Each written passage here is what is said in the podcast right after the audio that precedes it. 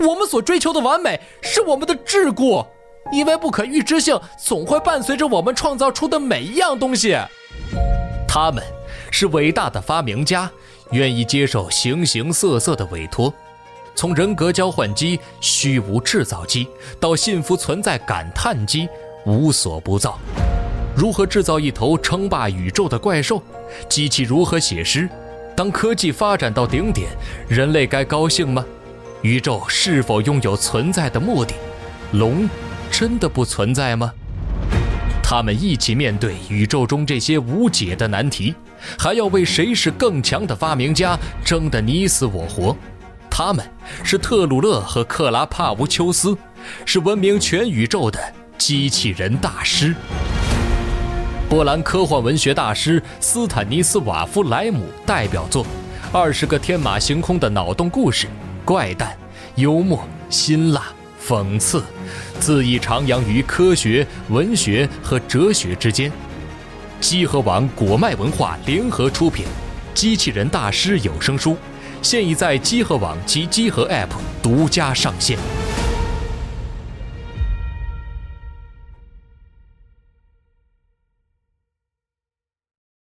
深夜東京の六畳半夢を見てたああ 明かりの灯らない蛍光灯明日に起きてる天皇上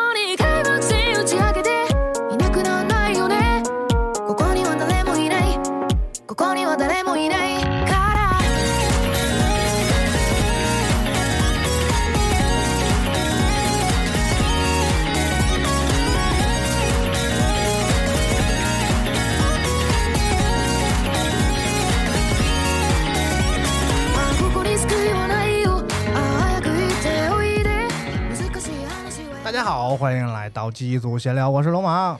大家好，我是宇川。我是阿 T，我是四十二，哎，嗯。今天是四十二和二七。哎，耶，数字组，嗯。哎，真的，哦，是呢，确实，我是小四十二，四二四二我二七。我是，我是小二七，哦 你要点脸吗？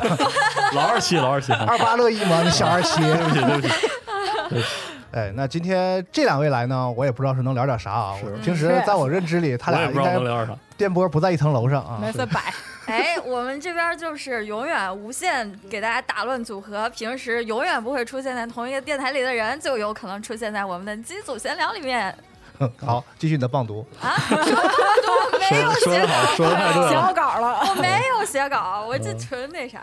好，哎嗯，你知道今天还有一个什么组合吗？就是东北组合。我们是吗？对，这组合在技术不是很新鲜，主要是我录节目全都是东北的，我们这个组合，你知道吗？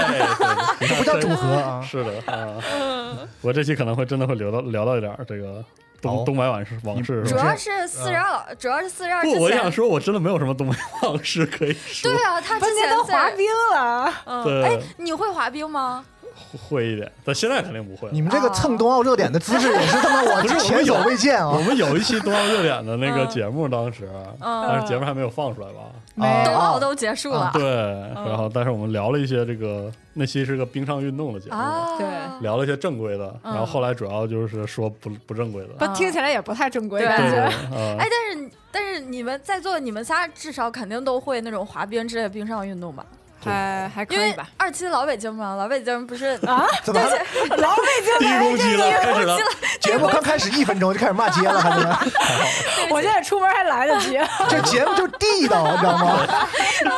然后主要是北京不是有很多那种冰场嘛，什么什刹海，对什刹海，哇塞！嗯我今年就去什刹海冰场，感受了一把简单的智障，简单的快乐。这都是小破车啊！我告诉你，你哎就是是骑上，你就是变回了几年多少年前，二十年前自己。掐哦掐指算了一下，对，是。变没了个屁！他那个他那个小车前面不是还有一个狗拉雪橇的那种小车，然后那个狗就是一个逼对一个阿拉斯加还是是哈士奇？是毛绒，是毛绒犬，而且就是它是个毛绒玩具嘛，哦然后长得巨怪，对，然后就哦又真又假那种。然后它就只有两条腿，那两条腿在那儿原地嘎哒嘎哒嘎哒的在那儿走，。它是放剧土味的那种音乐，特大声。让你们家那柯基去拉去，我跟你说，我真是试过，柯基拉得动我，我们家狗拉得动哇我，真的哎。是柯基有劲儿还是宇川老师太瘦？柯基有劲儿，就是报警了。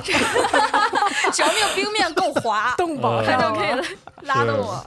因为那期节目我们说了一些，就是这种我家你录了？吗？录了。啊，啊，因为我就说了一些，在这期节目中简单再说说。你们就是只说冰上的，还是说是滑雪什么也算？没有，就是就是滑雪也说了，滑冰也说了，主要都是打出溜滑。对，然后那个 东北什么打出溜滑这也说了，然后我分享的就是这别地儿人懂吗？什么叫出溜滑？出溜滑，出溜滑大家懂吗？啊，就是在那冰上出溜，对，出溜嘛，没没没出溜好就 就骨折就就了。滑了，是吧？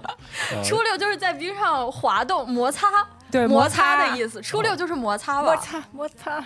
哎初哎，你别说，你说这个单独说出溜是啥意思？我突然 一时间就是初六应该是就是在临近摔倒那一下。是这样啊，我来用用科学的方式给你们解释什么叫初六，就是在一个摩擦系数相对较低的平面上，嗯然后嗯随着重力加速度嗯，自由向前，保持一个惯性往前吧。反正向下向下方向运行，或者斜或者斜下，就是它是一个嗯靠重力的是运哦动，啊，就叫就叫溜。出溜。出溜对，然后不明觉厉对我们。说打出溜滑的话，就是那个在冰上蹬蹬一脚，然后嗯往前。哎我跟你讲这是好的出溜滑，是不好的就会像我一样，然后就是一个出溜下去下去就是磕到腰，啊，我觉得 哎那很危险的对对对，我腰差点摔断了给我。是我节目里分享的就是我家那个住的那个小算是小镇上，嗯。它是被一条河分成两两边的，然后那是浑河的一个支流，每年冬天都会冻成冻个五六米厚吧，嗯，所以每年都会有这种室外的冰雪运动，对冰场，天然稳冰场定冰场，然后所以说会去学学冰刀，嗯，然后小孩的话会那个坐冰车，那冰车就是那个旧的那个木头椅子，然后钉那课桌椅，啊对对对对，然后钉那个木板上，底下加俩刀，然后拿俩杆儿，嗯，打俩铁签子，然后在啊，那这这样对对这样，对对对，就是大概分享了这些这个经历，然后在冰上头是吗？冰上头，嗯。那也不能去冰下呀。对啊，哦，然后还有就是我我虽然因为我是先学会了旱冰，单排的旱冰，然后就嗯学冰刀，嗯。然后也也能滑，但是就有一年滑猛了，嗯。然后就就是那个当时都是用场地里的冰那个冰刀，所以磨得非常非常严重，磨到就是又感染什么，就一度这个走不了路，走不了路，哇所以再后来就再也不再也不啊哎龙马老师没滑过吗？滑冰吗？嗯滑呀。那我从来没在室外滑过冰，啊，我那都是室外高，您是贵族学校出身是吗？我长春就是一个很小的湖，叫南湖，但好像是哦听说是有吧，我没去过哦。就呃，首先觉得挺危险的，就是是。家里大人不让，哦。嗯。啊我妈不让。哦。啊。然后一仗啊，对，其次就是没有像四大说的那种湖啊什么的，就是一个哦，没有这些东西，哦。所以要滑的话就还是去室内室内。旱冰，不是。不是室内的 室内室内冰冰场，室内冰场，对不起对立马对不起，拽到特别不那个那啥，因为那个就是短道速滑是算是我们那儿的一个传统项目，哦。就你高速搏看那个击是吧？就那个高速搏击运动，械斗，对对对，我也觉得那个比赛有有些问那题，比赛特好看，手就扒了。咱咱不懂就不瞎说了啊，这是规则。反正就是省，我记得小学的时候，那个省队的就会去各个学校去选，对对对，选孩子，然后可能有上万的小孩儿，嗯哇，就是一一批一批往下刷，嗯。就是所以就是你看现在国家队里很多就是我们那儿口音的嘛。哦。对啊，吉林是这个运对动，我家那边是乒乓球，都是这么哦。刷对，。滑雪上黑龙江可能多一点啊。嗯对。据我据我所知啊，就是嗯。滑雪上项目，冰上的话就是特别是速滑，短道速滑啊，嗯。啊。都是吉林那边，是我有同学还练过，然后后来也是刷下来的，还竞争还很激烈，是。因为是我们传统强项嘛，跟乒乓球一样，就 对刷的很厉还挺害。还挺激烈的。你像今年那个不是有两个是匈牙利的还是哪匈牙利也是咱们中国其实是中国中国孩中国孩子嘛会说这个一口东北话，对是嗯他们也得来嗯来中国训练嘛，因为咱们这边现在这个冰上运动的训练设施啊什么的都都比较世界领先啊，嗯很多国外的也过来啊，嗯是这样。嗯，玩是肯定玩过，滑雪也是也玩，但是这个会到什么程度算会呢？这个事儿就我只能保证不摔。就滑着走是肯定是对对对没问题啊嗯。但你说就是有特别溜的那种能倒着的、特别快速的，然后转个圈儿什么，这个其实不行。对我用冰刀的话是就是转弯是不会夹刀的，就是夹刀啥意思？就是我家叫夹刀，腿用的好像是是吧？垫垫步，对交叉腿去给我哦转向，就是我用旱冰可以那么做。你是那个八字转弯那种？对我只能就是拿自己重心硬往硬往边儿拐，哦，但实际上你看他们那个。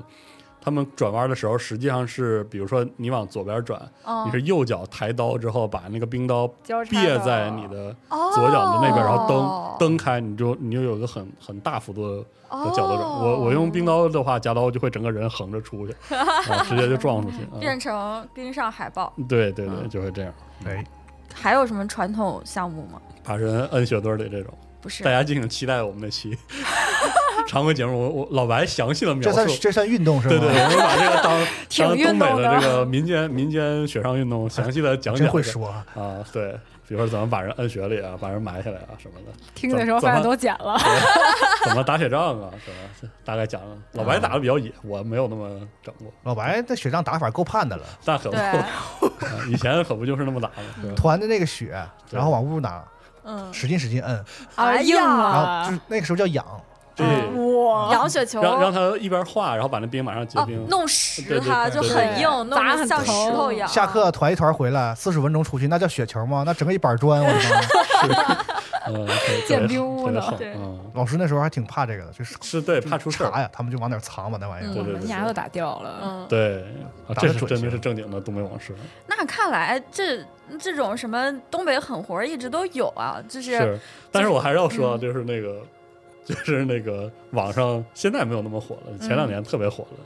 这个就是我给你们发的嗯。啊，那个拿那个什么夏夏日数十，哦，那个夏日数十，你给我讲讲那是啥夏夏玩意儿？日数夏日数十哦，那首歌叫夏日夏日数十，对不起对不起。啊，，那其实就是你说的，就是一开始的那个早期都甚至应该算是那个那种那种短视频，就是短视频时代前的整活视频对对对，哦，的嗯，最呃，喊麦那种叫对，就是比嗯。甚至是就是在那批视频里比较新的哦，嗯。一批。那有个就是，然后后来那个 B 站二次创作就把那个叫什么东北往事，是吧嗯，就那个就是那个来沈阳没你好果吃那套，嗯。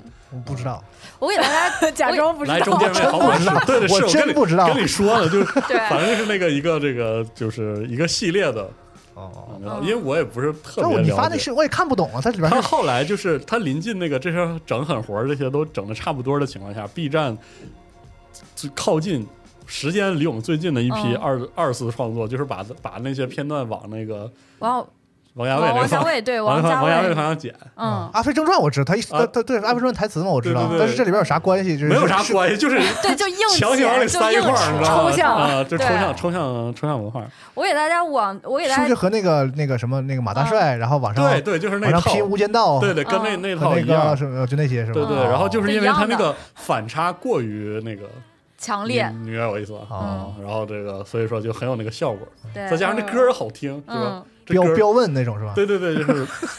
我是觉得在这那个我能看懂，呃，我是觉得在喜剧效果上应该是一脉相承的哦，这个就是嗯比较冲击的。嗯。啊哦，这就导致这个我最近听这个《夏日数十》这个歌。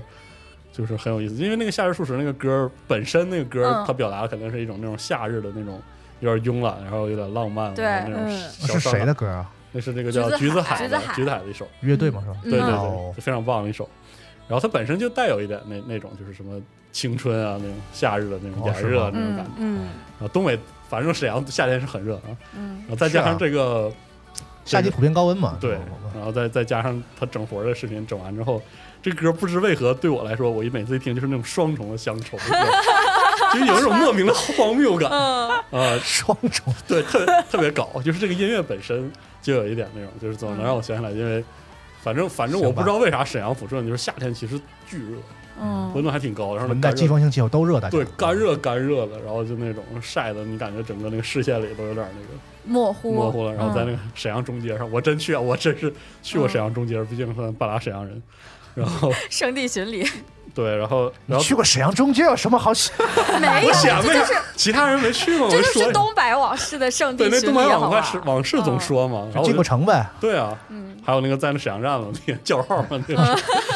我说我怎么没见过有人在那叫号呢？反正还有一点很逗的是，我的我的东北回忆里没有，我身边也没有这样的人，啊，哪样的人？就是就是你看视频里那种，那种大哥，大哥然后呃大这个大金链子没你好我吃啥金条，我我其实我我没见过这样的，哎，我但我身边我身边确实没有这样的人，哦，但是他那你哪来的乡愁啊？就是啊，对啊，所以说就 所以就是多重的荒谬那种感觉所以就让我很喜，最近让我很喜欢这首歌，我喜欢整这个活儿，我觉得这种形象可能也是跟呃，也是跟那个什么短视频时代的一种谬传吧对因为它嗯。快手，它短视频最早起家，快手是其实是最早的，然后它就是从靠东北人民起来的，啊，就是最早就是只有对，只有嗯东北人民在那边玩快手，然后后来是抖音起来了之后，它开始但你懂啊，我往们不懂啊。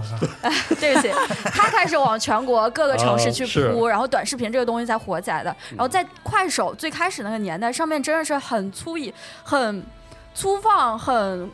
很原始的一种环境，就是是东北大哥在那里喊麦，哎，搞家族，哎，喝酒什么，对扒蒜小扒蒜小妹儿什么的，对对对对啊。然后那个那叫八蒜，扒蒜，对，我感觉那可能 可能有可能是串儿和酒的文化，哦然后引发了。对对对对对，然后就是又要吸引人的目光什么对，肯定就是要把一些东西放大什么的。嗯可能是我们讨论这半天啊，我们都还没有给观众说我们为什么要讨论这个。这还有为什么？当然了，这是就是聊聊啊，对，这个是因为我们那个开开脑洞那个话题里有一个 desperation，他的 i 写成了一的那个用户，他发了一篇关于东北往事的那个合集的文章，他说这个就是。想聊聊解构东北狠活的狠活的互联网文化什么的，不过现在狠活其实都被消灭的差不多了。啥叫狠活啊？就是刚才那个视频，对，就是你来我，你来你来龙马，你来我今天就弄死你，就这种的。好啊，我们沈阳大街不见不散，你敢来我就弄死你，对，就这种类似这样的就的。是狠活嘛，对然后什么狠活是杀不死什么的，是的是这套，嗯，但我感觉已经是这个，就是已经不是最热的梗了，对他被整治过一波了。对，而且这是我感觉就是现在再把这个翻出来，有一点那个怀旧复古的意思，是的，是的，现在就是 虽然其实也没没多近，呃，没多远，对，嗯他就是。现在好多那种剪辑嘛，不都是是现在这些文化的本源都已经不存在了。现在网上流传的都是一些那种二次创作、那种梗什么的。然后你要是想真的了解这个东西，你还得去考古，还得去翻，还得去嗯到处找。后现代迷雾。对，而且他这种就是一种非常微妙的这种二次创作，嗯，我不不我不太清楚它是为什么，但是就是效果特别好。对，大家就愿意消费这啊、个。我看那个、嗯我我见过有把这些剪成什么你的名字啊。嗯什么，哎呀。就就是可往那抒就可往那个抒情那边整，嗯。拿什么 City Pop 弄的嗯。什么的，我觉得，我觉得可能也是因为最近几文艺复兴，对这种二次剪辑文化太过于发达了，大家看到就会联想到，导以至于一些普通的拉郎，就是那种嗯。已经不能满足大家的那种猎奇的喜好了，就开始嗯，拉郎配，你知道吧？就是比如说 你是拉郎配我知道，但我不知道你说的是啥拿这个也可以拉，对，就硬拉，就是就就有点像那个什么郭德纲，哎，不是那个那个那个谁，河南的那个，就反正把他和易烊千玺还是对岳云鹏和易烊千玺还是谁，王一博还是谁拉郎配在一起，就剪那种什么种很那个巨深情的视频。啊，这还挺逗的这个嗯。但是我那次看那个拿这个狠活做那个 City 嗯 Pop 的，让我让我觉得特逗的一点，其实是嗯因为东北其实城市化规模非常的高。嗯，然后，然后其实是我是觉得是临就是在大下岗之后，就辽宁省高啊，呃辽呃对是是。对，辽宁省就是非常高，包括他用的沈阳的狠活儿啥，然后就使得你现在在看，以这个通常是以这个但这些文化内容其实是城，其实是城市的呀。对是城半城、那种半城市，然后又又半半乡村的嗯。那种那种叠起来的那种感觉，嗯，就让人觉得特对，很荒谬，对有一种很荒谬当然有很荒诞的感觉。嗯，嗯，但不知道真正的这个东北城市青年嗯。是不是喜 喜欢这种现象？哎，我跟你说啊，我有一个朋友，他不是在抖音上班嘛，然后他有一次就跟我们说，他是东北人，然后他回家跟他跟他妈说，妈，我去抖音上班了，然后他妈说。你怎么能背叛我们东北人呢？我们东北人就应该去快手手呀，对，哦 就特别好笑。呃嗯，我不太清楚这个部分是什么，但是快手里面有一些东北内容我特喜欢，就是那种嗯农家的嗯吃饭那个，嗯，大酒锅狂吃饭那种。因为我家小时候，因为我我爸这边就是因为我我就是回我爷爷奶奶家过年，嗯那肯定是要去农村的。嗯我小时候东北农村真的发展非常非常差，嗯也没有路，我你要知道去趟我奶奶家那嗯，跟那个打仗似的，然后就哦，那种啊，这个卡卡路边车翻路边儿 啊，什么这各式各样的事儿。然后我就记得随着我成长，比如说有柏油路了，嗯。呃，有什么就是以前可能回去一趟要一上午，嗯。后来就是一天那那还回去了，后来一个多小时，嗯。但但是后来就是我就有很长很长时间没法回去了，嗯。所以我有的时候在就是看到那些东北的那个农村富庶起来之后，嗯，他们的那个特豪爽的吃东西什么的，对，然后我就挺开心的，就是也挺好的对，但我来北京之后，等我再回去，比如说有一次我哥过婚礼吧，我嗯，回去一次，我必须承认，有了比较之后，发现东北的锅呀、碟儿啊、盆啊是有真的大是有大确实大一我小，时候还没有感觉，小时候觉得正常啊，小时候觉得确实那个很正常啊。嗯那次再回去，我就觉得哇，我不知道就是其他人看快手里那些就是农家吃饭那种东西，嗯会不会觉得就是有夸张成分？但是那个在我看来嗯就是很很真实，嗯很就是很有意思。就是我家就是比如说我爷爷奶奶那个时候家里也没有那么富裕的情况下，过年吃点什么。那也是要尽可能的一盆儿一盆儿的，嗯，这就是拿那个铝盆儿嗯 装菜什么的，我就还挺喜欢这样的这种东西。嗯算是一个这个东北回忆一部分。因为我是觉得，在短视频之前，可能那个时候东北向全国各地的文化文化上的输出，更多的是就是那种狠活儿啥的。嗯快手的早期，可能嗯大家想的依依然是，比如说那种什么金链大哥呀、嗯喝酒啊什么那种嗯叫号啊什么那事儿。但其实时间长起来之后，更多的其实是东北很多人的那个正常的生活。嗯。但是我是觉得，拿那个狠活视频，然后做这种二次创作，嗯。它背后的很多那种情绪，嗯。无论是创作者的情绪还是这个观看者的情绪，嗯。背后就是有很还是挺复杂的，对，也挺复杂的，不太那么容易三言两语就能分析出来，嗯。而且就是肉眼可见之后还会越来越多，还会接，着有。那要是给你一个能分析或者是记录情绪的 APP 呢？我没有用这种习惯，就比如说我们那个话题里有一个用户南十字西瓜，就嗯之前他说了一个呃自己有一个小程序 APP 的点子嘛，嗯那个嗯 APP 叫 Be Happy。它的设计思路就是想要让使用这个 APP 的用户来分享自己的情绪，然后通过大数据的统计统计来展示出所有用户的呃情绪数据。那个实现路径基本上就是你把今天的情绪，然后归一下类，然后就是传上去，然后那个这样累积了足够多的量之后，然后它这个程序就会给今天的整体的情绪下一个定义，比如说这个嗯今天大家整体的情绪是正向的呀，还是负向的呀？嗯然后这个程序里面呢有一棵树，如果今天整体是正向情绪的话，大家就可以促进这棵树的生长；嗯而如果是负向的话，就会导致这棵树的枯萎。嗯然后他其实也是想聊一下类似这种程序有没有是可以每人有一棵树吗？实现的，不是就是总体大家类似生哦命之树那种感觉。哦，总体有一棵树啊，我以为自己有棵树啊，他说的是将全体用户的情绪具象化为一棵树，嗯。哦，那一棵树可不够枯的。别这么说呀。嗯。是我当时看到他这个时候就在想，就是人的这个情绪吧，其实很多时候，就比如包括我们的话题，不是有一个深夜 emo 的这个对一个话题嘛？嗯，就我感觉，就是人在负向情绪的时候，他其实很容易洞察到自己，嗯。但是反而在这个正向情绪的时候，嗯。就你有略微的正向，嗯。没有达到一个刺激你很激动或者嗯。这种点的时候，他可能很难意识到。啊，对，对。然后对，嗯。所以感觉更不用就很说掏出 APP 来记录了，对，嗯然后就可能很容易变成就是一个 emo 树洞什么的。对，对，但是它这个整体的，我觉得非常好的一个是说，就是如果以后它真的，比如能像我们那个穿戴设备这种手表一样，嗯就是它能通过一些身体的指标直，接记录。对，就是能帮嗯你反馈到一个这种数据化的。可能我我个人是觉得，就是它在人类学和社会学上，就是会有一个不一，就会得到很多不一样的故事。嗯如果有这个技术，他们绝对不会拿来种树，会会会拿来干嘛？你别来拿会拿来偷了 偷能量。肯定是干不了什么好事儿我坚决反对这种事情啊！为啥呀？大数据还不够是。还不够多吗？其实我想说的是，嗯我觉得有一点是人的情绪是完全连贯且流动的，嗯，就是就是你知道他高深了，在这里 提到了一个说你要把你的情绪按好坏或者按稍微好一点、不好一点嗯去分类。这这这个有个前提，就是他觉得你的情绪可以分成一个一个模块儿，啊，对吧？但其实是不是的，对吧？嗯，你你都 emo 进去的时候，你才意识到 啊，我我 emo 了。我我不行了都，你都乐呵完了，嗯然后看啊，我今天 乐呵了。那你今天是乐呵了几个单位？有几个单位的乐呵，有几个单位的 emo 了？是不是？就首先在在这个部分，就是、嗯就是人本身不是机械的，人的情绪本身是不能机械分割的。嗯然后你为了一个成一个功能去把它机械的分割开，嗯这个事儿就会导致一些就是就是你把一个很本身很连贯的事儿切成一块儿一块儿的时候，嗯，你对它认知可能就会产生一些偏差，这倒也是，对吧？嗯这这是其中的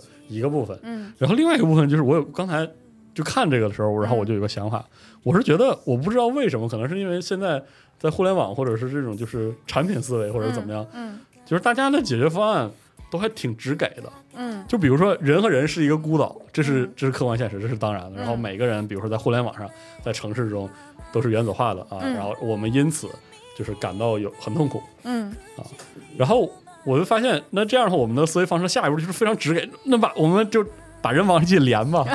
但其实我就我的观察来看，有的时候你可能是需要绕一下，嗯就是说你你为了把人和人连起来，嗯，你做的事儿不能是直接就拿根笔把这切线，对对对。因为一方面就是说你你在做这件事儿的同时，你就定义了人和人就是点，嗯，这这本身其实 我我估计对于某些人来说不是那么愉快。对，嗯另外一个就是我觉得效果不一定，反而太不愉快了，因为嗯情绪是这个世界上人最后的隐私了。呃对呀、嗯。呃，然后所以我想你举例子。杀了我吧，我不我不会给，给我一刀。我不会给你，对你任何设备我也不会带，只要你有这个功能。对，是。嗯然后我想说的是，比如说同样是人和人要连接起来，我可以举另外例子，就像《死亡搁浅》这样的游戏。其实《死亡搁浅》这游戏到最后就是人和人要连接起来，嗯，人和人全连接起来之后，这个世界就连起来了，或者人和人本来就应该连接起来，嗯。但是它不是你做的事儿，不是把人和人联系起来，嗯，你做的事儿是去送货。嗯，我我不知道我我有没有表明那个意思，就是，就是我觉得这个出发点是好的，嗯嗯，它是一个侧面来就是说让让人让人不孤独，让人感觉自己和其他人有联系，嗯。这事儿是是好的，而且嗯。我估计是当下的一个硬需求，嗯。很很大需求。但是我们不能为了满足这个需求而去满足这个需求，嗯，或者说这个我们形式上不能这么直给。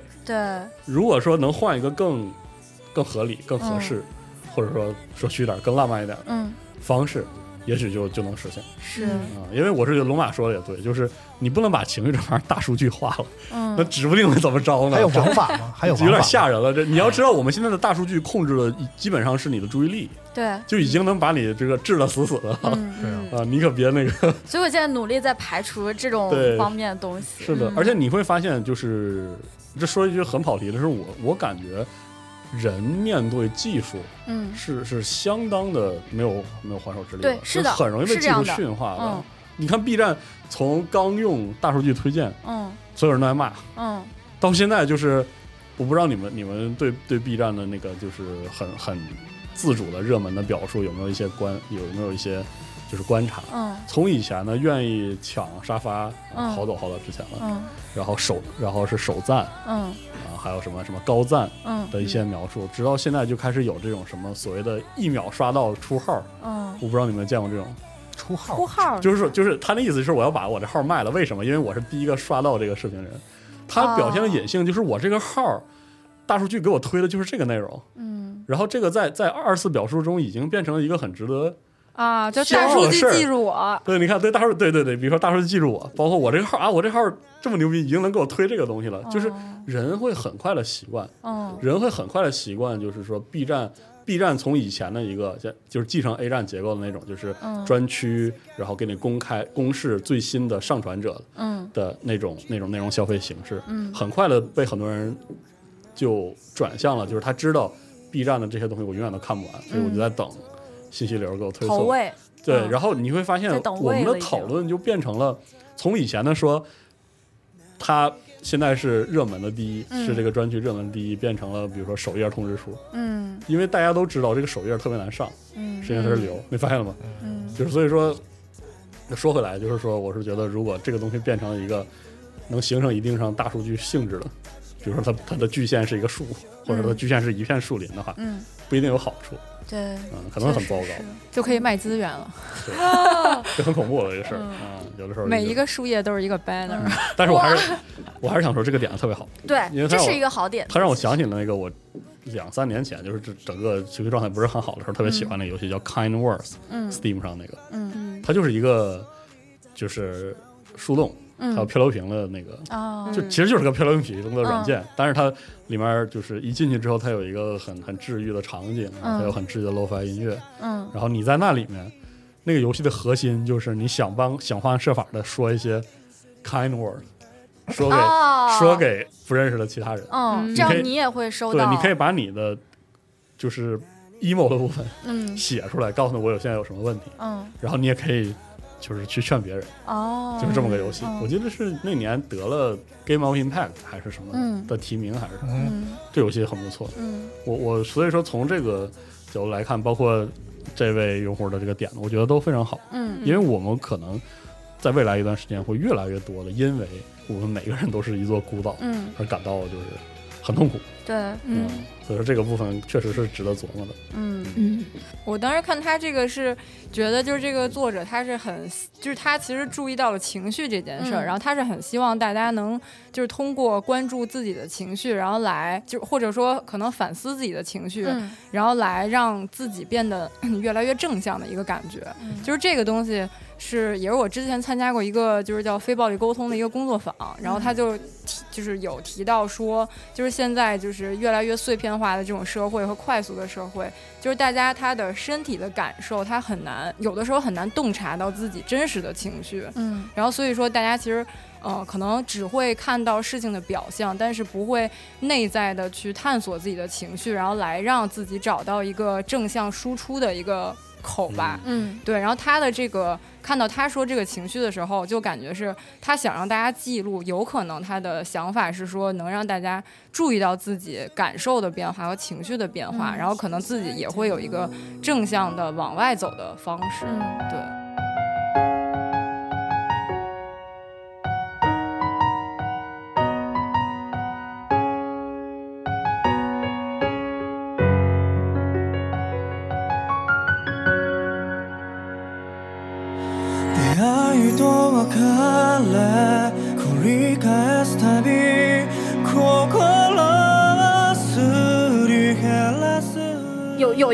提问了，如果就是叫 flexing。应该是这样念。这个嗯朋友提问说，如果格斗游戏的 NPC 可以学习玩家的行为，改变自身打法的话，嗯，这个是不是就可以强迫玩家去思考更多，而不是简单的搓招？嗯我感觉他应该是这样的意思哦。这个玩家来说我退款 打不过我不配。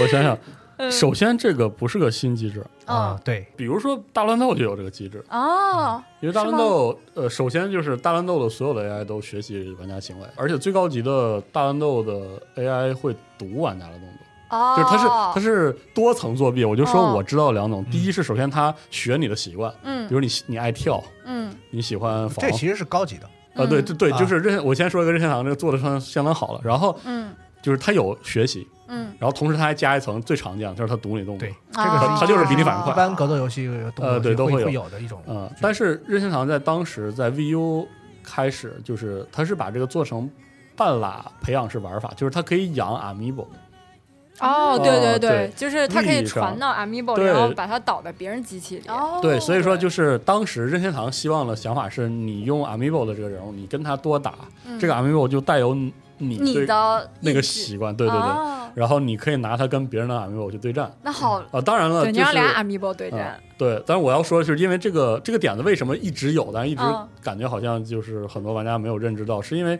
其实在，在有机器学习正经的机器学习之前，嗯。这东西的效果有限，哦，包括比如说像我记得 VU 版当时那个 Amiibo 的养法有嗯。那个、有一个固定的模板。嗯。养完之后，你就可以把那个 Amiibo 养巨强，就跟你的行为没关系，哦。它就是强。啊！哦，我因为我试过一次，我完全打我打不过那个就完全追求强度你，用对相当于是你直接用最高级的特定人物 AI，然后哦用特定场数直接把它刷起来，哦，那个东西强度会非常非常高。啊哦。那这种其实挺没意思的，这就背离那种初设计初衷了。其实，因为对但是你们知道，真正的真正的真真正的人工智能是装不进游戏里的。对，就是真的非常游戏里的我们一般称之为 AI 的东西，其实都是脚本。对哦，只是脚本有多复杂。其实真正的人 A 呃人工智能在游戏里的运用是开发游戏嗯对对对啊，，这个是人工智能在游戏里现在比较被认可的一个使用的方式。但是就是直接说放在游戏运用中，我知道的还有一些比较好的案例子是《帝国时代》的决定版，嗯帝国时代二》的决定版就使用了新的一种高难 AI，那个高难 AI 就是。啊，你要知道，RTS 的 AI 纯作弊是重灾区，就是它提高难度只能让 AI 硬作弊，啊，比如说它有更多的资源嗯。啊，类似这样。嗯。但是帝国时代决定版，因为这就是技术发展的好处，就是它直接那个帝国时代决定版就会用一套职业选手的行为模式哦，去做，就套上，你是真打不过，呃然后再加上一些比如说只有 AI 才能做到的比较极限的操作，嗯。反应速度什么对对对之类的。但是其实这个引入一些人工学习，然后让这个玩法变得有层次，真的是我认为是个方向，是我、嗯。我私心就是我非常认同的一个方向。就像我以前我们录新闻节目的时候，它是一个 RTS PVE E 的这个就是对我我说过，RTS 的未来就是合作打 AI。那我想说的其实是你最好是能基于一种就是。我我就我就说无视成本的说嗯这样一种角度，就是说玩家每次打的 AI 它嗯都有点不一样，啊，但是呢，这个 AI 又不会把玩家摁在地上暴打，嗯这样才有意思。甚至说，对于当下的很多玩家来说，这种乐趣超过了真跟人去对战。嗯我其实玩过一个 RTS 是专门做这个的，嗯就是那个游戏叫做 AI War，叫做人啊工智能战争。啊啊，它的一代嗯完全基本上就是以高强度的脚本实现了，就是说玩家每次开局那个 AI 有自己的性格，而且每次的行为方式都不一样。比如说有的 AI 挺有名的这个游戏。对嗯，有的游戏就想那个就喜欢抄你的后路，嗯。有的 AI 就是那种莽夫，哦。你想刨冰然后冲到你脸上。嗯。啊。然后但是呢，AI World 一代因为比较老，嗯。它上了 Steam 之后，它没法用它的那个只能 LAN game，就是局域网嗯。联机的那个模块塞进那个 Steam 的联机，所以说嗯。你并不能跟朋友很方便联机啊。但是那个游戏就给了我很深的印象，我总觉得就是未来其实包括呃 ARPG 或者甚至一些 MOBA，因为你想就是 Win 啊，那个嗯。阿斌，我们都很喜欢就是打打 AI，嗯。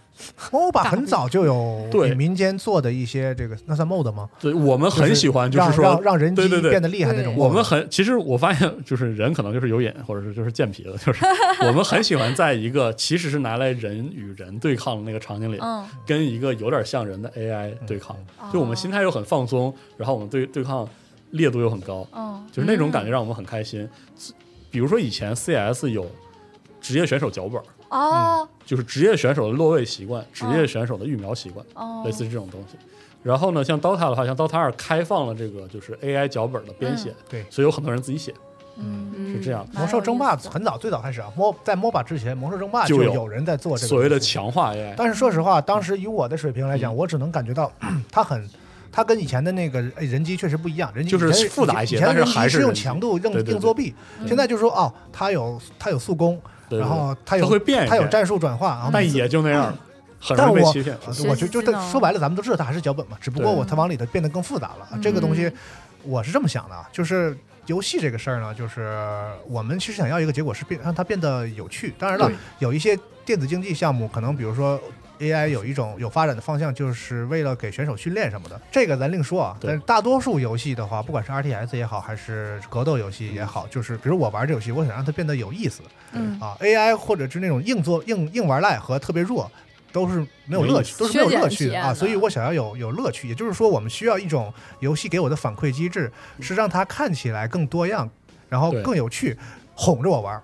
对，说到底就是哄着我。就是陪玩。而不是，而如果我要想真要想就是较劲嗯去对抗，那当然现在是一个线上游戏的时代，这就是为什么线上游戏能够能够很快。对嗯你说白了，打职业，不是，如果你就是想跟人打，那你为什么不跟人打？这个事儿是的就很没有道理啊。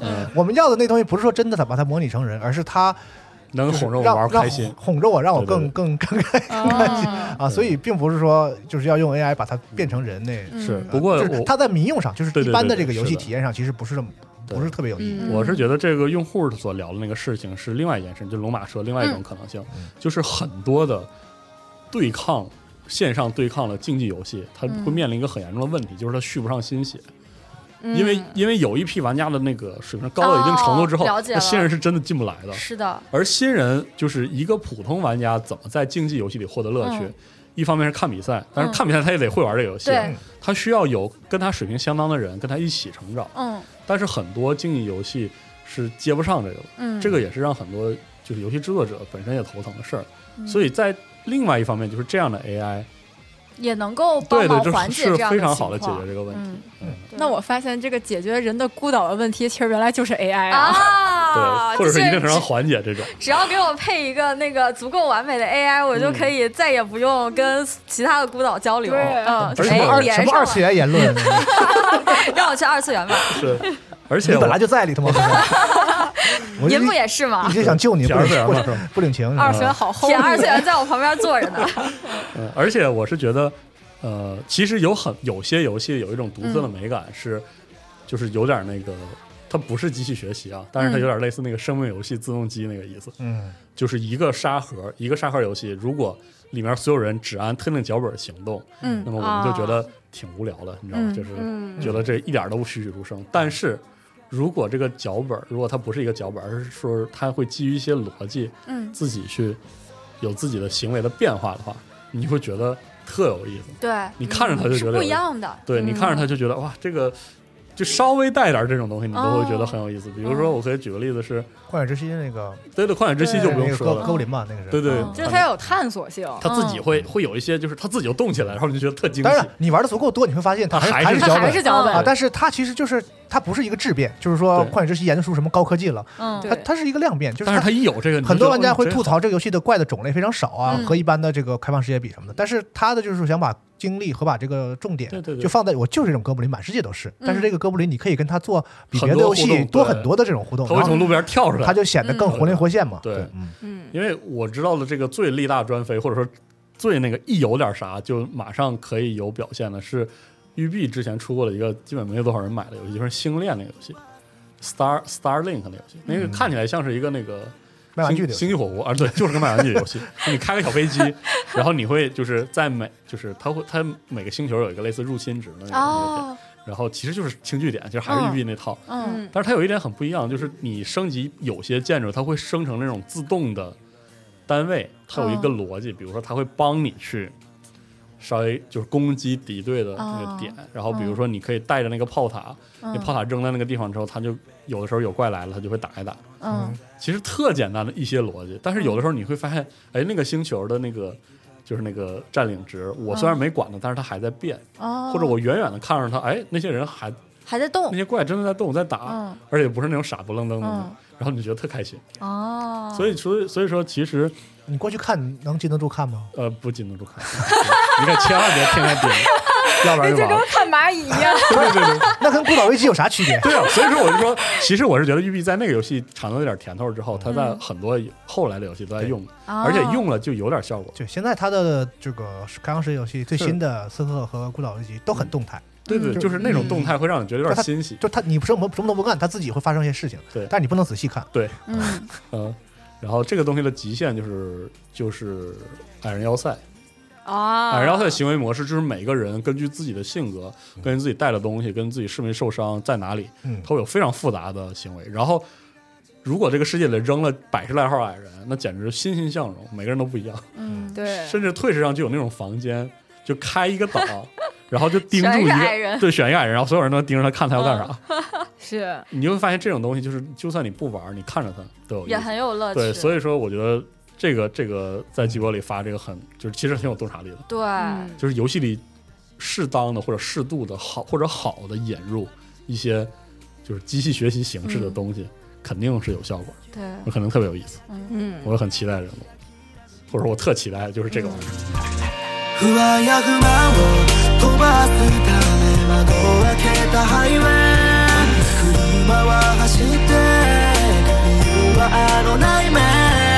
だ抗ったっていいだろこれは俺の人生さ何より我们话题里那个 Zargi Rastar 阿辉，他就是哎，但我其实看不懂，因为我小的时候没有玩过这个这是 NDS， NDS，对我我应该是没有玩过这个。我他这个好像是不是把一些存储卡什么装进去了？它这个手艺活儿应该是烧录卡 DIY 的烧录，因为那个时候的就是硬件破解， 那个时候以硬破居多，哦，就你得你得做一点手艺活儿。哦，啊，呃，就是会比较麻烦，而且有这个失败的风险嘛。嗯但是后来我印象中，PSP 到末期，然后像什么 3DS 到末期都是软，所谓的软破，嗯软破，就是在软件层面上你就能解决。嗯哦，对，现在这行没落了，这好像是没落的。不太有人去研究破解游戏机。嗯对，一方面是以很多游戏吧，不联网是缺乏嗯游玩对游玩体验的嗯，嗯然后另外一方面就是大家可能正版意识也增强了，对，是的，嗯，所以说这个破解就嗯。差一些了。而且二期之前不是还拿那个什么 坏掉的键盘帽做了个耳坠吗？哦，哎，我记得就是呃，那摇杆帽啊，摇杆帽那次是蒋工的手柄坏了，对吗？不就是个球吗？没有，它是它它是这样，它现在这些原件儿就是就跟苹果一样，都是插拔。手柄的那个 stick 的那个那个帽是吗？对，呃，应该不算帽儿，它是就是那个手柄一整个手柄那个，那个摇杆儿那小件儿。哦，对哦，然后它现在都是这种可插我以拔的为接机那那个头儿，那不就耳朵上挂一大红球吗？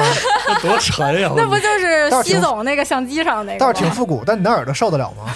那是那反正二期改那个还就是挺轻对，但是也很好看。对，主要任天堂这个摇杆大家都懂的。嗯，走坏，你要喷那耳朵不漂移吗？就是 希望他能带我飘回家，好吧？嗯 我就省了这个打车费了。是，然后现在 因为现在的整个技术好起来了，网上有很多那种就是其实是内置整合那个模拟器的，哦，一体机，哎，我记得也是前两天也是在前两天好像发了在机博上有一哥们儿发的，嗯对啊，就不说牌子，就是有广告嫌疑，但是我看了还挺心动的，一打开各式各样玩意儿啊，摆弄圈儿啊，对，就感觉其实主要是很多特别老的游戏，它很难再找那种卡带了。嗯然后我知道的是，有些人他会把那个也是把卡带里的那个 ROM 给弄出来。嗯，然后其实就主要是为了做一个游戏的保存吧，因为那种卡带不是也比较容易消耗嘛。对，嗯，主要熊天天秀他的那个，对那些老收藏什么的，对没有那个条件弄这些收藏，说实话。还挺烦的感觉，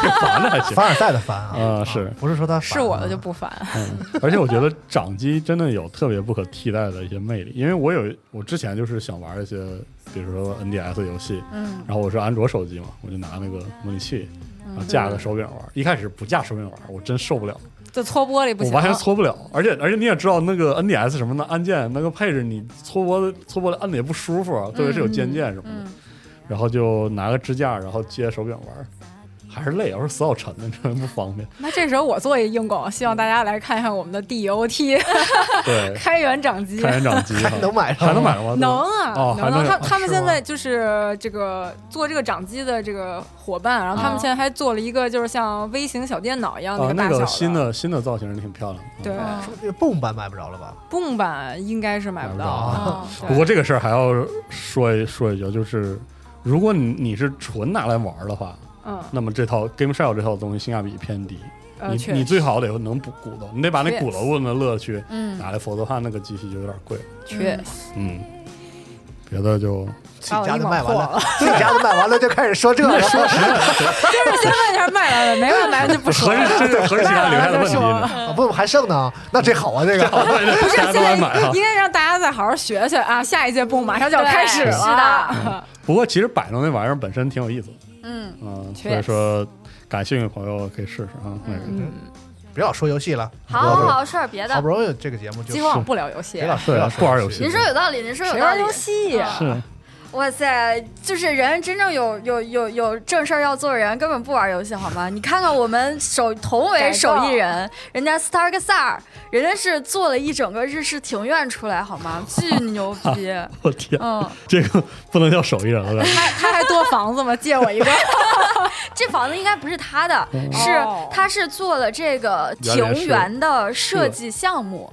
呃，它这个名字叫做造德一园，其名凌波。而且我们也可以看到，就它其实就是那个房子跟墙之间窄窄的一块地方，但最终做出来就是有一种那种碧波石潭、竹叶嗯微光，我词穷了。整不来整不了词了啊。文化水平太低。对，为啥要叫凌波园啊？就是它很窄，然后导致。汀步是园中唯一可以实现穿梭的途径，走在上面好像凌波而行，哦就很厉害。哦嗯，我是非常会说，主要其实就是在小石子儿间挪动。对雨雨どっか行けまた今度にして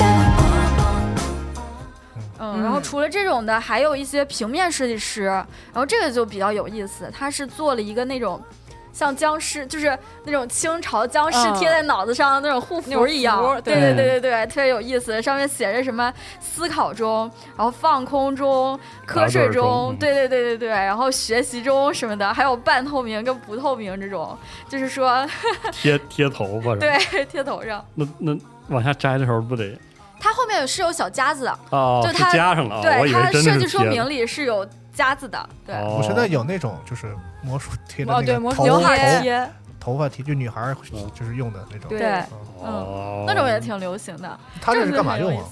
它这个就是也是一种免打扰是吧？，对免打扰模式嘛。嗯，你睡着这个就是自己的一些小奇思妙想，然后做成了这种这出呃出版物或者说这个印刷品吧。对对对，嗯，现在这种还挺多人愿意买的，对。就，包括一些什么桌面立牌啊，有的就是还有包包啊，什么立刻下班，对对对，类似什么禁止禁止摸鱼什么的。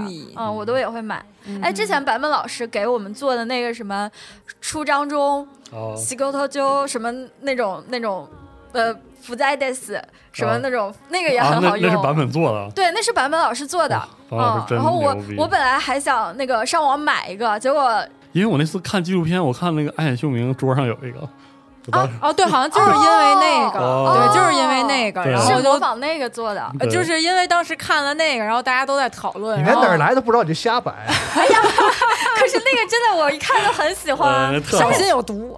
主要那个纪录片我也看了，我没注意到。就第一集那个就是他去办公室在那儿啊。放，对，就是他他老不在，对。啊然后桌上摆一那个，是嗯我当时，但是我确实先见着雪豆的那个出去追电，车了。嗯。然后才看到了啊嗯。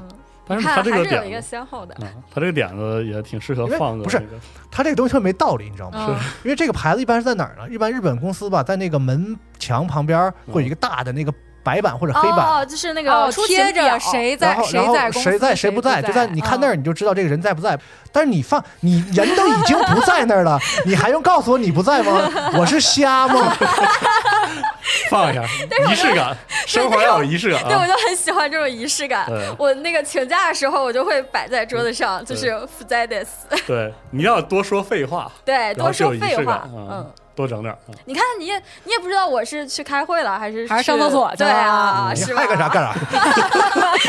但是不在好啊，好好。确实哎，平面设计里还有季明老师也会，啊。对，偶尔这金明老师最近嗯发了一些，嗯，我们可以看到一个这个 核聚变那个非那个季季明老师主要是发很多之前核聚变被对被毙掉的稿，感觉非常的怨念。对对对对，就放出来给你们看看，就是你看多好，他们都对要，就是一点儿也照下一点儿这帮眼人眼光都没有。不是你你们不要吗？你说啥呢？我不是不是我不是我我这谁谁谁？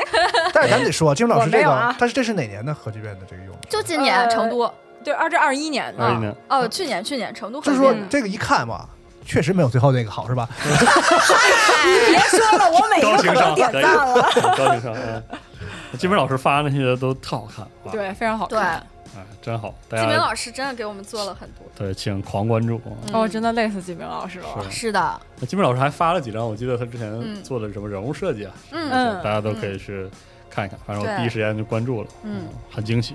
嗯，是的，嗯，太好了，希望我们那个机组里也能有越来越多这样的大佬过来。这个，这个这个这个话题里真的太卷了，对，可太卷了。没点东西可不敢发。嗯，刚才说那个园林的那个部分，是初中还是高中有一篇语文课文，嗯，就讲那个游园，对对对对，是苏州园林对，苏州园林吧，对吧？忘了是什么。然后当时我们嗯老师就苏州园林简单的提了两句，嗯然后就感觉很好神奇，就说那个嗯门啊、那个窗啊、光线也好、视线也好，都有讲究。我是觉得哎嗯，真厉害。嗯而当时我们好像是课上还看了个什么纪录片儿啥嗯，啊，老师其实就想摸摸鱼，还是念念念念不忘。哎我跟你让你体会，不能只念课文儿。我跟你说，就是我我有一个老师的朋友，就是他说他想要摸鱼的时候，上课就给同学放片儿，怎么这放手样机啊？是真的，就是他哦还给同学们放小马宝莉，就是因为他们是学动画的嘛。因为哦小马宝莉它那个动画做的是真的是。好，就是它那个些细节虽然是很平面什么的，但是它能够表现出很丰富的立体的效果。但我但我说讲到这个，我又想起一个，就是我高中的时候，应该是高一还是高二，然后我们有一个语文老师，嗯就是他其实就是个人的知识啊什么特别的丰富，嗯然后他就特别喜欢带着我们去外面上课，哦。就是不在学校里，嗯是去那个什么圆明园啊，就比如说学，就有可能学的什么个园林，他可能会带我们嗯去一个。就是北京的某个园林或什么的去嗯看一看，学这种但是他教的东西，呃，就是他可能不适用于考试了，嗯就是但是他嗯是增加你的一些修养和对。对兴趣的。嗯，然后之后我们班就一年的连续倒数 第一，就是语文考试。然后后来等到快高三的时候，然后学校特别怕我们班语文实在是太拉，哦然后就给我们换了个换了老师师是吗？但是感觉高一高二嗯过得非常快乐。哎，我们小的时候讲素质教育的时候，真的是特别推崇这一类的教法，我我记得嗯对你但我们班永远还你还赶上过素质教育啊？啊，末尾吧，末期，嗯，末期但是说起赶这事儿，不能说太仔细啊，老师不能说太仔细，再说仔细出门你这个人啊。破绽太多，你知道吗？不是我没有，没有破绽。但是我我印象中，我我上学从小学到到大学，感觉正好赶上了教室内是多媒体的发展。嗯，小学的时候，嗯一开始还是用那个那种投影幻灯片儿，投影机，对幻灯片儿，我们老师自己画的，嗯，我我自己那个，灵魂画手，我特别小学不会然后。拿那个两个透明纸，然后在那转，还有些效果什么的。对对对对对然后这个哦，对？吧？然后等到初中，嗯然后就开始有电脑了。嗯，但是对，巨难用，我们老师都嗯不爱使。等到大学，我们老师就全 PPT 上课，然后辅辅助一些板书嗯，就感觉好像经历了整个一个过程。也不知道现在教室里那多媒体都到什么程度。据说人手一个平板吧？哇啊，，是吗？不知道啊，不知道啊，我下，嗯因为我看有一些学校的宣传图上是这么宣传感觉不同学校还是不一样啊。哦，哎，但我记得就是当我上学的时候，然后我们老师就一般监那个教室里不都有那种就是多媒体的东西嘛，然后它嗯有监控啥的，嗯然后我们老师就偷摸把那监控开开，嗯然后等到。就是家长会的时候，嗯他就把上课的监控，就是把高亮都都给剪出来，你知道吧？呀配上音乐，谁跟谁说话了，然后就放给家长看。我感觉我爸脸都绿了。配的啥音乐啊？具体我也没看到，就是我们我们在门外十面埋伏是吧？我这 我你就发现老师看得一清二楚，谁跟谁又抠着了，说话了。递个小纸条，吃东西。但中学都有电视吧？教室里对，那个小学装过电视，那电视从来没打开过。吊着一个。呃，对对对，会吊一个在角上嘛。那个我小学装完之后从来没进没开过，就知道有个那种。我感觉他只有眼保健操的时候，他给你放一个。没有眼保健操眼保健操也是放大喇叭，对，从来没有见过。对啊，不都广播嘛？是是，确确实不常看，但是那个学校不是有一个大架子吗？嗯啊，那架子上放着各种那个录像机、影碟机什么的，嗯就每个老师用就推过去，还老抢。哦，就是同时，比如说他上什么生物课，你上什么物理课都要用的时候，就可能有的时候用不上，说是哪个班先下手就拿走了什么的。哦所以每次就是老师在嘱咐你说，那个先去抢，下周几那节课是是要用，你提前就去拿去啊，别别到时候拿不着什么。不是他应该说那个来，你现在去问那老师问题，我去抢。对，就是是我看一些碟什么的，但是确实没什么太没有太多的用处。嗯哦，嗯，嗯，现在肯定不一样了。确实，哎，我感觉我小时候幻灯片那种，我们都没有像你说的那种两两个东西叠在一起，我们都是用玻璃片儿。就是那个，啊，是啊是是玻璃片儿吗？他说的就是那个。对，哦嗯，但是这是我们老师自己动一动。那个对对对，我们也是画的，我还帮我还帮我只有那个东西才真正正叫幻灯幻灯技术，幻灯幻就是后来的那个电子那个，就是还借用那个名字，只不过就已经不是那东西了。是你说 PPT 也是吗对对对？PPT 就对对不是，对对，是的，嗯，还挺逗的，这个嗯，回忆了一波。对，哎，大家可以分享分享那个现在教室里都啥样哈是，当老师的朋友或者是嗯。还是学生的朋友，但是想要看一下现在好好学习啊，啊。好好学习。嗯。小时候你们推过轮吗？推过。印卷子，哇，那太印卷我妈自己写写卷子，然后，影有有那印卷子，纸刻的那种纸，对，然后哦整个那个办公室，因为墨轮，对我当时假期我我。妈得给我那个扔她办公室里，然后她去上课什么的，然后你你来去印卷子是吗？不是不是那不 那她有肯定不会没有没有人收买你，然后找就是给你点糖，然后给给我透一下题。没有，我妈都教的那个学历相当于大专，那学生不需要，然后就那个一到期末，她自己手抄卷子，嗯，然后印印的时候那个油墨味儿啊，然后拿那个板子柴那个哦那个哇嗯哦，，我感觉那时候老师都是已经是写卷子用复印机复印了。哦。嗯，对啊嗯，那时候就没有嘛，没有就嗯对，嗯。复印机多贵啊，那时候复印一张挺就拿贵的。油印那个对，嗯。对，只有滚的对，只有就是作弊的时候才舍得复印。对，都是缩印。嗯哇，现在缩那小的缩印技术真的太厉害了嗯，拯救了所有的差生，真是。确实。哦，好多回忆啊，对，哎，那我们不如再接着回忆一波，就是你们就是有有有人在那个晒晒这个老晒晒你的老物件儿这个话题里，这个朋友叫 x y z 七零五九九啊，嗯他是晒了一下自己的老钢笔，然后说这支黑龙江景川钢笔之前展示过，是年纪应该跟四十二一样大。啊，也就是说这个产 那也生产不老啊，不是四十二，不是四十二岁啊。呃没有生产的年份应该就是苏联解体那年呗，啊，嗯哦也小三十年了，其实也不老。嗯，够老了，别然后他说这个钢笔有一个特殊特殊之处，就是它盒子上写的功能明确有四个，一个是书写，一个是拉力，一个是穿针，还有一个是刀具。啥叫拉力？拉力是啥呀？哎，你这么一说，我也不知道，但是他好像就是默认大家都知道的意思，没说，就是他说前两个大家都知道了，嗯，不知道是啥啊，还能穿针他说的拉力嗯不会是就是拔盖儿练练劲儿吧？啊，不至于拉吧？力吗？嗯不好说哈，嗯，但是真的有个刀具还挺厉害的，对，他说那个呃。笔笔帽上它有一个新型的那个宝石装饰，嗯然后上面有一个金属钩，是可以帮协助穿针的，相当于就是你把那个线弄在钩上，哦然后一穿。然后一这结构是干这个的。对，哦我小时候，我妈给我的钢笔上也有一个结构，哦，是吗？对我还很好奇，你真的用？过啊？我不知道是干嘛的哦，啊。然后刀具是那个，呃，帽子就是那个笔笔盖的边缘儿，对，笔盖笔盖的边缘很锋利，但是可以削，至少可以削个铅笔。我他说手感不算锋利，削个铅笔倒是够了，这那已经够快了，的了。手够糙的是吧？对，我真是，我但是这老钢笔真是，哦，我看到那个勾了，就是你们看到那个图片没？就是他嗯拍了一张大的个对那钩儿红心，嗯，对，哦，原来这勾是干这个的，我小时候吧，这算机能风吗？呃 别什么都知道我。就是长辈特别喜欢送钢笔，哦，对但我根本不用钢笔，我特爱用钢笔，为啥我对那个老有老有那个我觉得太装逼。我可多钢笔水儿。钢笔啥，我们学校强行要求必须得用钢笔，哦，不让用水笔，不让用圆珠笔我。不太爱用钢笔。那然后我就下用下来之后，我就很喜欢用钢笔。嗯，我其实也不爱用，就是因为钢笔太重了，就我哦手拿不住。嗯啊，是我我记得初中的就小学的时候，大家不都让用那个铅笔嘛？嗯然后初中的时候该用就是不用铅笔换什么钢笔、签字笔。然后我们学校是不让用钢笔，是因为觉得啊就是你小孩儿会把手戳或者破作本儿不是那个作业本儿，然后啊是全都弄得一片蓝或一片哦黑。对啊，它然后就容易阴挨打呀。对，对啊然后你就假装我写作业，老师弹墨 泼上去了。就特别脏，啊，是。钢笔用起来真的但我们是，我我我们是练了，那孩子孩子必须得写的很干净，哦如果不练干净的话钢笔字儿呗钢笔字儿打你，练好看，就打你这页这页就不许用了，然后重写。哇哦，所以我们当时用钢笔就都具有仪式感，然后就就慢慢用。嗯，嗯，而而且就我就对这个还挺有感情。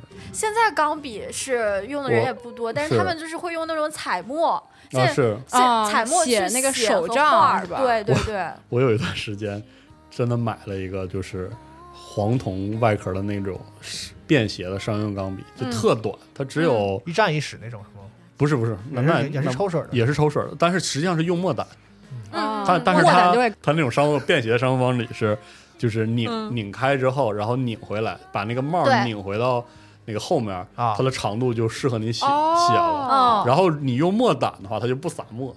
嗯，对。哦，我当时一咬牙买那个，是因为那个时候出差，然后我经常会把那个水笔揣兜里，嗯然后不好的水笔你也知道，揣时间长，但是针是不能用了，因为那个珠都卡住或者珠嗯就没了。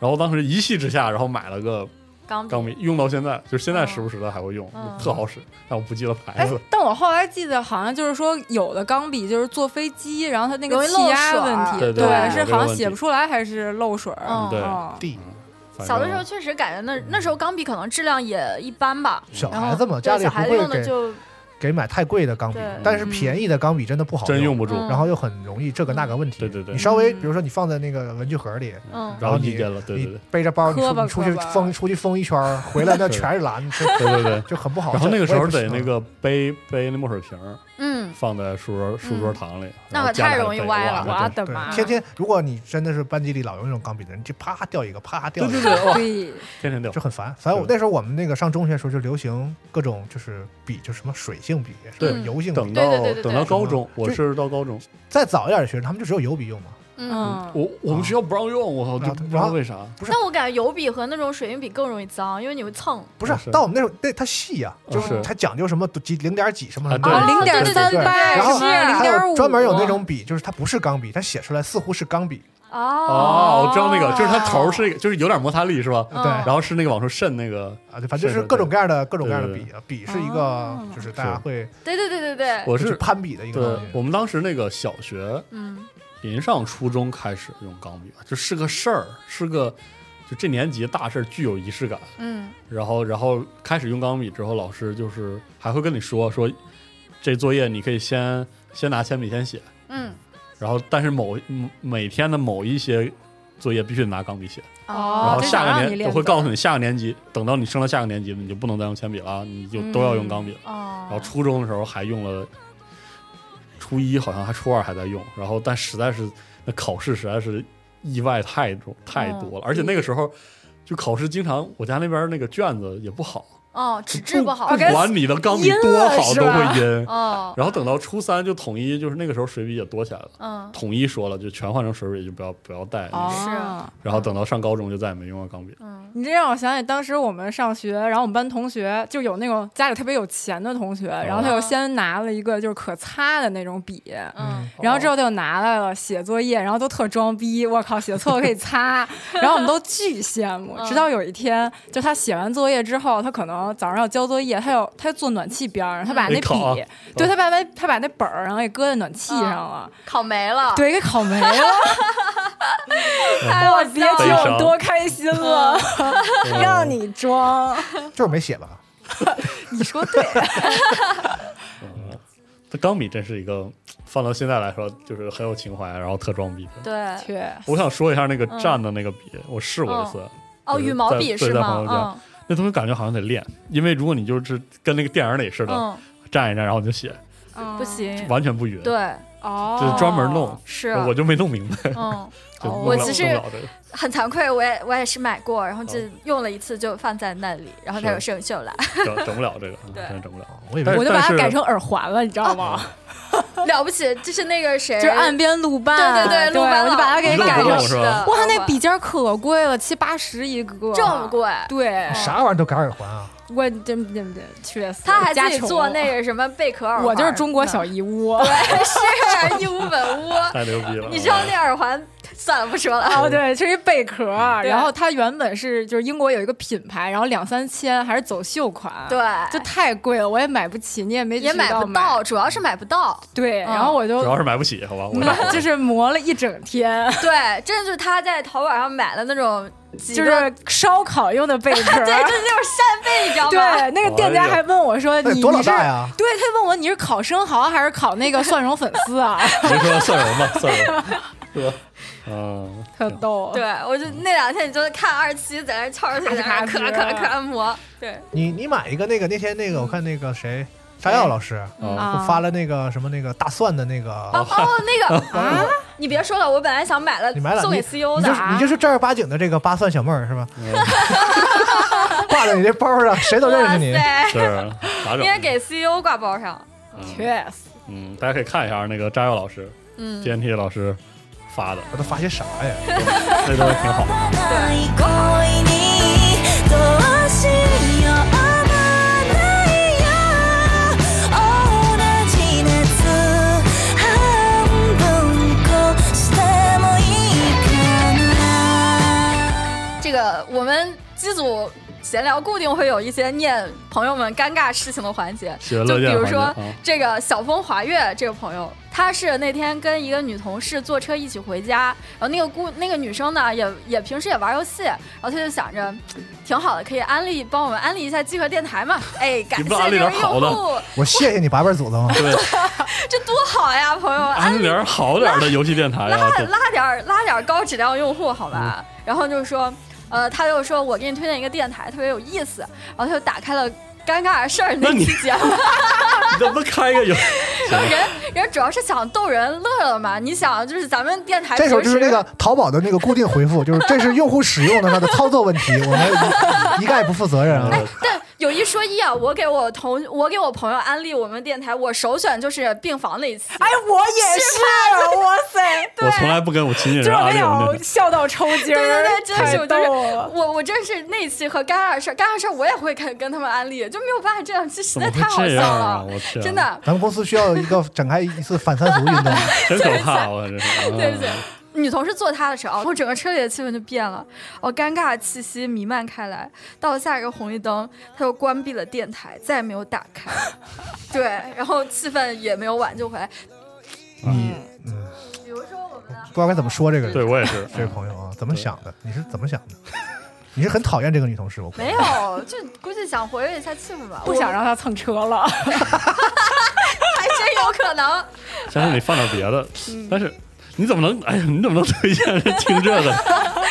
我想了一下，我们集合没什么电台特别适合但是我这种场景。们真的常规节去听不在场，哎，哎，啊，对，贼他妈上档次，贼他妈装贼他妈装逼。贼好啊，讲的贼贼深刻，我确实，嗯，前一段有一个叫网飞的用户，然后他就是跟那个公司里面一个女生，两个人共同选上了公司年会的还是什么会议的主持人嘛，然后两个人就是在主持会议的时候就暗生情愫，暗送秋波，对，然后就是还呃还结束完了之后，就是我给你我给你们念一下他的形容词啊，就是今天就是年会，年会年会前我们俩一起拍了合影，他穿着红色的礼服，白皙的皮肤，脸上透着紧张而泛起的红晕。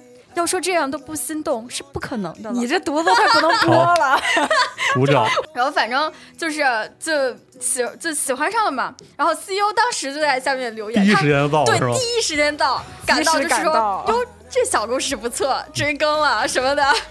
然后结果没想到这个故事根本就没有演过三集，第二集就完结了，然后两个人就在一起了，就是当天、啊、这叫完结了啊！对，就肯定完结了，就是后续还有了，但是你还想看后续的撒狗粮吗？我反正是不想看了。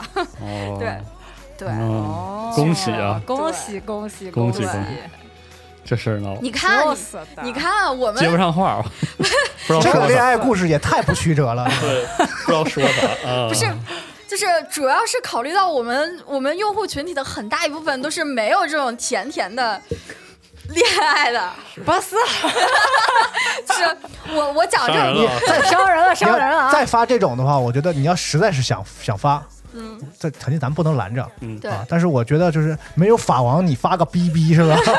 好老的话 你？光自己乐呵是没啥意思，我觉得啊。得有法王是吧？是嗯，哪怕你发点东西呢，对，啊什么东西就发两只手啊什么的。嗯，嗯发点照片儿什么的哦。哎，没有，他发的聊天记录，他发的那种微信的聊天聊天记录叫不，聊天记录不能叫法王啊！太好了，我们我觉得我们有不到有有必要拾起一些当时论坛时代的就是一些规矩。啊，一些规矩。Hero が暮らす題名のない今日片隅であなたはが誇らしく咲いてる我我想推荐一个那个啥，我我最近一直关注一个，其实他是这个兵棋圈的大佬，哦，然后之前经常来我们这儿投稿，就是这个叫克里斯蒂安的这个账号，嗯，然后现在也经常在这个机组里发，就是说各式各样的兵棋的这个就是 一些自己的玩儿的经验，或者说他关注的欧洲啊，比如说还在搞一些线上比赛啊，哦，是说那种力就是呃，全盔甲呃，不是不是，我说兵棋是，这兵棋算是什么呢？嗯，就是其实就是现在很多桌面游戏的前身，嗯。哦，就是上面就是用一个这个地形图，然后用算子，就是里面的一个一个那个牌儿，嗯。然后去推演这个战争，哦。这样一种形式。就像他最近就呃一天前，我们录节目时候一天前他发的哦。这本书里面，他提到了就是其中一个书，桌面战争对。是吧？那本书我正好有，哦，然后他，但是他说的倒不是这本书，他说的是那个封面上用的那个，呃，用的那个游戏是个嗯非常经典的桌游。嗯，其实，呃，兵棋啊，兵棋游戏就是哎，其实你其实玩吗？你参你实际参与吗？没参与过，因为因为兵棋我感觉这是一个就是兵棋是个很专业的事儿，桌游就是个小圈子了，对然后战争类桌游又是一个。比这个圈子再小一圈，，嗯。然后兵棋兵棋就是是又一个又再缩一小圈，对。因为就是这本书我，我当时读过之后，给我了我一个很深的印象。因为兵棋最开始真的不是拿来玩的，它是很严肃的东西，是那个普鲁士的那个战争推演、沙盘推演对。演嗯。演化出的一种而且你可以认为说，它跟那个普鲁士的那个军事崛起是有直接关系的。嗯。就是当时那些年轻军官是就是很离经叛道，然后那个老老军官看不上他们这么玩，就觉得你们这是纸上谈兵是儿戏。嗯。但是偏偏就是这批军官通过兵棋推演嗯。那个方式，而且那个兵棋推演不是下棋，朋友们，就是特复杂。是。就是他们两个，就是比如说他们是两拨人在各自的房间，嗯。然后那个他是有战争迷雾的，哦，然后那个就是他那个算子嗯。是非常复杂，然后两边是写出命令，共同提交给那个导演组，对，哦。然后导导演组再告诉你发生了什么，嗯。然后这个时间是同步的。嗯。比如说那个时候，就是普鲁士那个时期，基本上那个呃主流战术是线列步兵战术，就是我们知道那个排队枪毙。嗯。但是那个时候，他们通过兵棋推演就已经知道了我们的那个步枪的命中率提高了之后，理论上应该用一些线就是散兵战术。嗯。嗯他们在规则里，就是先在规则里试，就是说给那些规则有一些结算的概念，就是我这个时候如果是散兵接战，然后我可能投了骰子嗯。或者什么那个加成有变化，然后就是因为这样，所以很快他们的那个军事素养、指挥素养迭代的很快，哦就是在在他之后好长时间，然后美国的。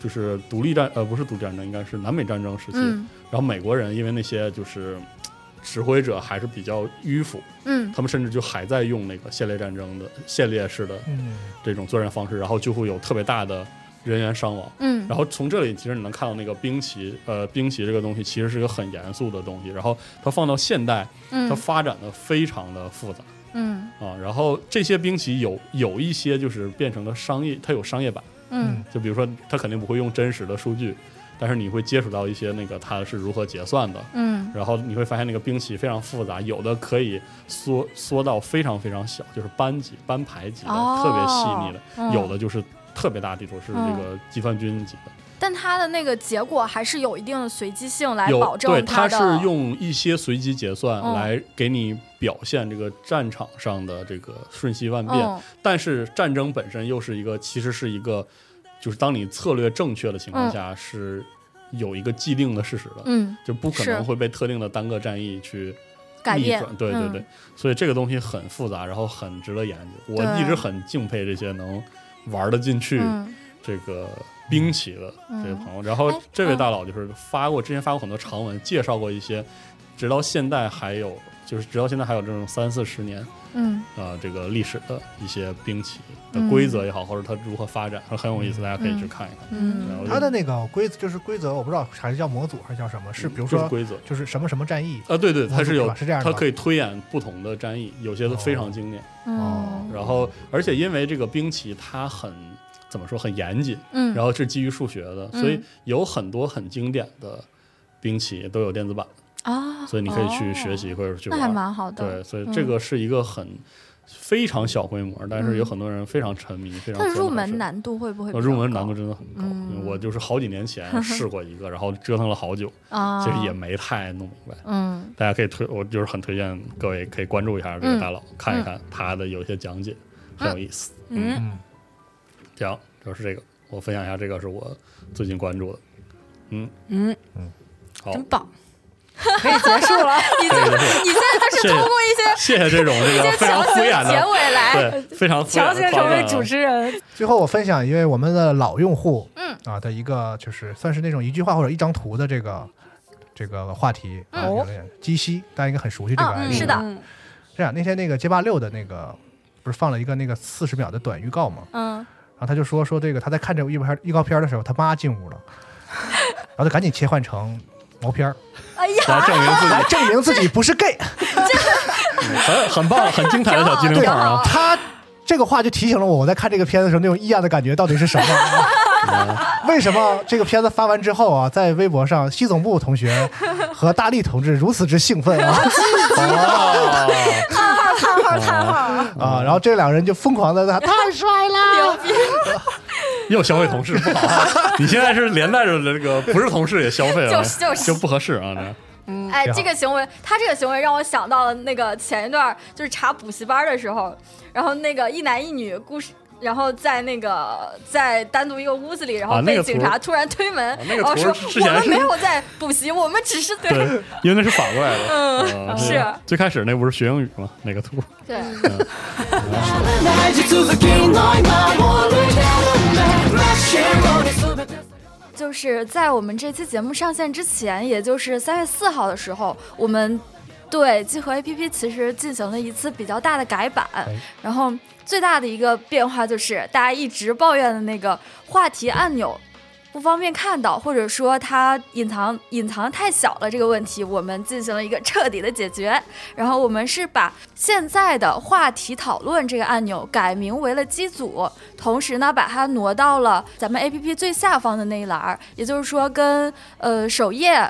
我的，然后还有节目啊、商城这些放在同一栏，大家以后就是在下方直接点击机组这个按钮就可以进去了，再也不怕找不到了。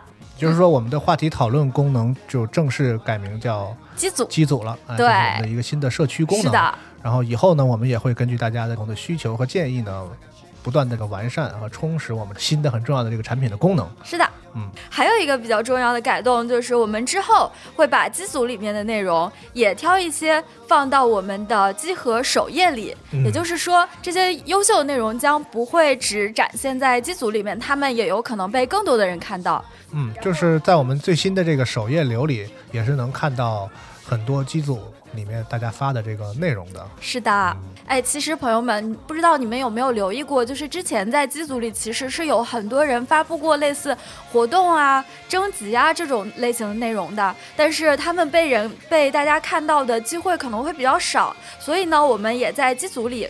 就是给这样的内容留出了几个位置。当我们发现了这样的内容的时候，我们就会把它钉在前排，希望大家能够更多的看到，更多的参与。因为之前我们的其实投稿功能其实相对还是局限的，嗯大家一定要写成一个比较呃完整的文章，这样的话呢才能比较方便的这样的投稿。那嗯现在呢，我们更改了这个产品的形式，也让更多的让大家随随手发在机组的一些特别有趣的内容，嗯哪怕你只是一个小视频啊、一个图啊等等。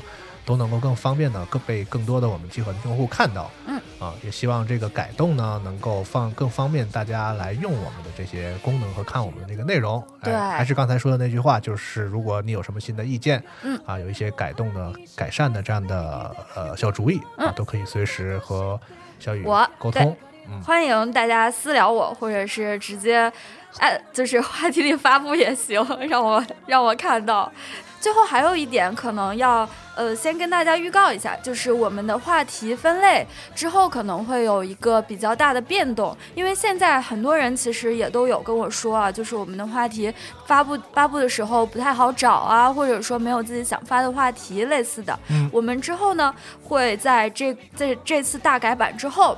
来对话题进行一个重新的整合和分类。如果大家有这方面的想法，也可以私聊我，就是给我一些建议和灵感。嗯嗯，总之呢，就是这是一个呃，我们希望啊，也很感谢，也欢迎大家来跟我们一起添砖加瓦的这样一个是的，呃，我们社区上的一个小的尝试啊，希望大家能够在这儿玩的更开心一点。嗯，哎，一切的初衷也就是这么简单。嗯嗯最后呢，还是。要感谢一下 谢子军舰这位朋友，为我们的时间轴专门画了一张图片，我们就把它放在时间轴里啦。是那咱们节目时间也差不多了，大家也这个也该学点英语去了，是吧？什么？好嘞，哎，大家就各自学英语吧，好不好？嗯好好的就感谢这节目到底怎么回事感？谢二位嘉宾的参与啊！谢谢谢谢谢谢主持人大家收听，我们下一期再见，拜拜。拜拜拜。かと言聞かせながら今日までたくさん愛して